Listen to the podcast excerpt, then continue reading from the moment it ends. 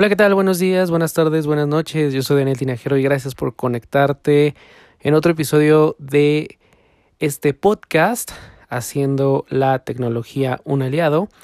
Y gracias a todos los que escuchan, descargan este podcast, lo comparten, me mandan mensajes y sobre todo aquellos que se están sumando. Si eres nuevo, bienvenido y bueno, pues te recomiendo escuchar los episodios anteriores.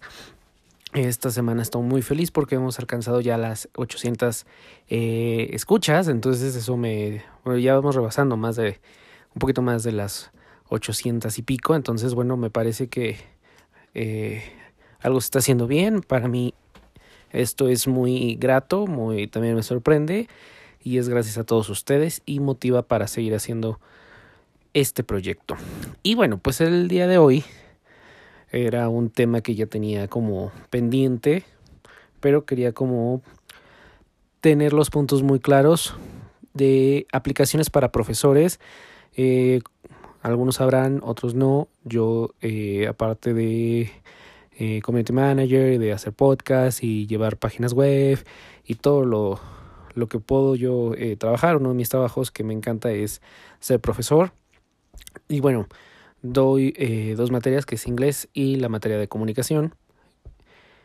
Y bueno, la tecnología en el aula es una realidad, cada vez estamos interactuando con más dispositivos en el aula, ya sea por un proyector, una televisión. Eh, hay unos dispositivos que son precisamente especiales para el aula, como eh, alguien alguna vez me presentó uno que se llamaba iTobi y era una maravilla en el aula, supuestamente para hacer material y calificar exámenes. Y bueno, los alumnos no se diga que todo el tiempo están con eh, los ojos fijos en la, en la pantalla del dispositivo. Entonces, bueno, pues mm, muchos profesores se pelean con eso y creo que tampoco podemos satanizarlo. Creo que eh, la tecnología ahí está y desafortunadamente o afortunadamente los chicos están pegados todo el tiempo en eso. Entonces hay que hacerlo un aliado, hay que hacerlo parte de nuestra vida y sobre todo enseñarle a los chicos retos y cosas más allá de a lo mejor eh, un ratito de Instagram o un ratito de, YouTube, sino que pueden hacer algo más con lo que tienen en sus manos. Realmente tienen, es muy potente lo que tienes en el bolsillo, ya sea un iPhone, eh, un iPhone, un teléfono, un iPad, lo que es, es realmente increíble las posibilidades que nos tiene para en la parte educativa, sobre todo Google y, y últimamente Apple han invertido muchísimo porque eh, la tecnología sea utilizada para la parte de tecnología. Apple lo ha hecho ya en un tiempo bastante largo, un poco más que Google, sobre todo metiendo algunos de sus dispositivos como es el iPad para la educación, pero Google se ha enfocado más en la parte de software, en la parte de servicios y lo ha hecho bastante bien. Eh, pues yo quiero empezar con la primera que para mí es como básica, que se llama Aditio. Les voy a dejar los nombres de las aplicaciones en las notas del podcast. Y Aditio lo que hace es una aplicación que es como un cuaderno del profesor de completamente digital. Puedes llevar desde tu asistencia, puedes llevar desde tus planeaciones, eh, adjuntar recursos como enlaces, PDFs, archivos de Word. Eh, puedes hacer ya incluso ahí directo las evaluaciones, ya puede ser por promedio, por eh, media ponderada o por rúbricas. Incluso puedes estar calificando una exposición y en vez de poner una calificación al azar o bueno, lo que tú consideres, vas haciendo una rúbrica y todos los aspectos que tú vas a evaluar. Entonces está bastante completa, tiene versión web, versión para iOS y versión para Android. Eh, hay que pagar una licencia al año, creo que son, eran 99 pesos, o 99, 120 pesos al año. Eh, lo cual es bastante, bastante bueno para todo lo que hace. Además puedes llevar todo un registro de tus alumnos como de eh, notas, eh, avances, datos del alumno como el correo, ya sea el correo, el teléfono, datos de los padres, contactar desde ahí a los papás, contactar desde ahí a los chicos a través de correo electrónico. Puedes hacer enlaces con Google Classroom, que más adelante les voy a platicar. Entonces es una aplicación muy, muy útil para llevar tu control de clase, tu control de evaluaciones y las planeaciones, que eso es algo indispensable cuando eres profesor.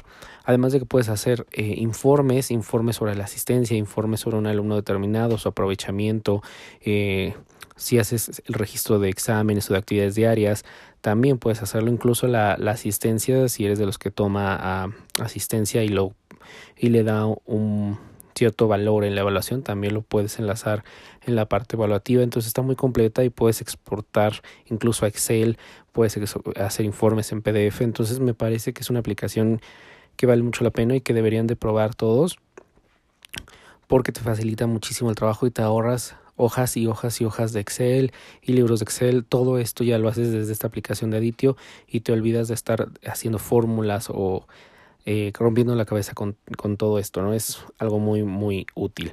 La siguiente aplicación es Google Classroom, que es una aplicación que lo que te permite eh, funciona como estas aulas, aulas virtuales, donde, bueno, todos los, primero todos los alumnos deben de tener eh, correo en Gmail para utilizarla, ¿ok? Entonces ahí puedes subir materiales como presentaciones, videos, enlaces a, una carpeta en Google Drive, un video, pero también puedes subir eh, un archivo adjunto, puedes subir una tarea, asignarla solo a un alumno, a todo el grupo y que te la envíen y ellos pues, se les va a notificar o a ti te van a notificar cuando la entreguen, cuando la envíen. Puedes hacer la evaluación de esas tareas y poner una ponderación y puedes crear unos informes, puedes incluso hacer, eh, hacer como una actividad eh, tipo evaluativa. Entonces está en esta parte muy práctica de utilizar, pero vamos, funciona como este tipo de, como el Moodle, muy de eh, hacer entregas en línea, muy práctico y haces por, por grupo.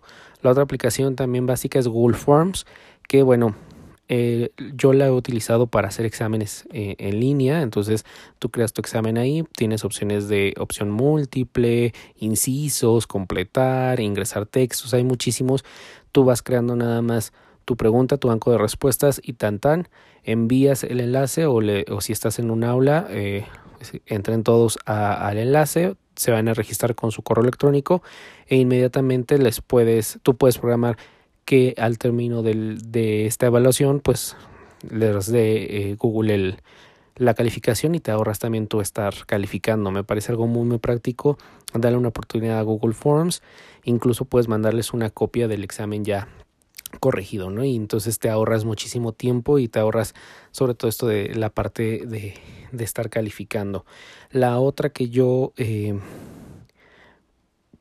recomiendo se llama Nearpod y esta aplicación lo que tiene son como es un banco de muchísimos recursos educativos están en inglés pero hay muchísimas presentaciones, hay muchísimas imágenes y puedes buscar por temas, ya sea por geografía, historia, eh, inglés, gramática, vocabulario y puedes bajar estas presentaciones, incluso hay videos y lo que haces es que, que buscas por tema y entonces ya te ahorras también estar haciendo presentaciones o algo que es muy específico, a lo mejor puedes encontrar esa... Em, ese recurso, esa presentación, ese video, esa imagen aquí en AirPod. Hay algunas que son gratis, hay otras que están muy buenas, pero vas pagando. He encontrado unas de 55 pesos, otras de 99 pesos, pero vamos, son materiales ya hechos y que de alguna manera te pueden sacar de un apuro o te pueden ayudar o te sirven para explicar un tema a lo mejor un poco más complejo. Y bueno, el otro que yo recomiendo es el Word Reference, porque nunca falta quien te pregunte eh, qué significa una palabra en inglés, en español, pero aparte su definición. Entonces, Word Reference te, te, saca de ese apuro. O tú mismo cuando estás investigando algún tema y no sabes cuál, bueno, pues encuentras no nada más en el significado o la definición de esta palabra, sino ejemplos de cómo utilizar esta palabra. Muy, muy buena. La otra que yo recomiendo se llama Clips, que es eh, de Apple, es para iOS y esto lo que son pequeños, eh, puedes hacer pequeños eh, videos o pequeñas imágenes con eh, stickers o con animaciones. Y es muy, muy sencillo para explicar, para, no sé, puedes compartir algún, se me ocurre algún vocabulario en redes sociales o lo mandas por WhatsApp y ya tienen el, el videíto. Es muy, muy práctico para explicar pequeños conceptos o definiciones. YouTube. YouTube lo recomiendo tenerlo siempre a la mano Eh, sobre todo les gusta mucho hoy a los chicos esta parte visual, entonces a lo mejor les está explicando algún tema y para ejemplificar buscas, no sé, se me ocurre, estás revisando acerca de derechos humanos y te vas al tema de inmigración, entonces buscas eh, derechos humanos e inmigración y hay muchísimos documentales, reportajes, eh, entrevistas, eh, foros, debates. Entonces puedes ir tú buscando cuál es el que mejor se adapta a tu clase y lo muestras. A lo mejor no es necesario que muestres todo, pero sí eh, te ayuda un poco a, ejemplificar y aparte puedes ir pausando el video y, e irlo comentando con los, con los alumnos. Es, a mí es uno de los recursos que más me gusta y que más eh, funciona dentro de, de, de un aula, además de toda esta parte pedagógica y educativa. La otra que yo utilizo es Keynote, que es para hacer presentaciones.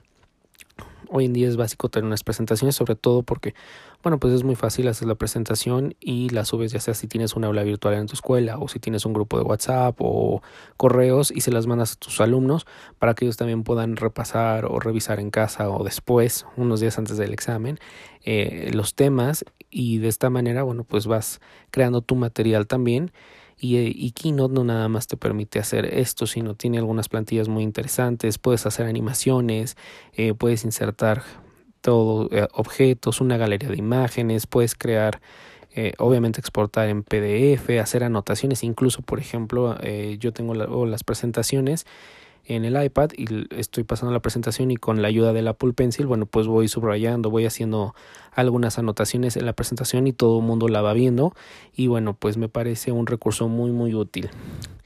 Y la última que yo recomiendo es la de TED Talks, que como saben es una de mis consentidas porque bueno, para aprender un idioma sobre todo es muy bueno porque puedes poner los subtítulos en, español, en inglés si estás enseñando inglés o les quitas los subtítulos y aparte abajo de TED Talks, eh, en la página de TED Talks, abajo del video, tiene, tiene siempre algunas preguntas, algunas actividades para reflexionar, para hacer alguna mesa redonda, algún debate, para opinar y lo puedes llevar a cabo en tu clase, pero no nada más es para inglés, a lo mejor das geografía y hay muchos temas de geografía o das historia y a lo mejor actualizas algo de historia, eh, ves naturales y a lo mejor estás, son temas actuales y que invitan a la discusión, al análisis y siempre yo creo que eh, las clases van con ese sentido crítico y analítico, entonces mm, no tampoco te recomiendo que lo hagas cada ocho días, porque se puede volver monótono. Además, son, son videos de 15 a 40 minutos, una hora. Entonces,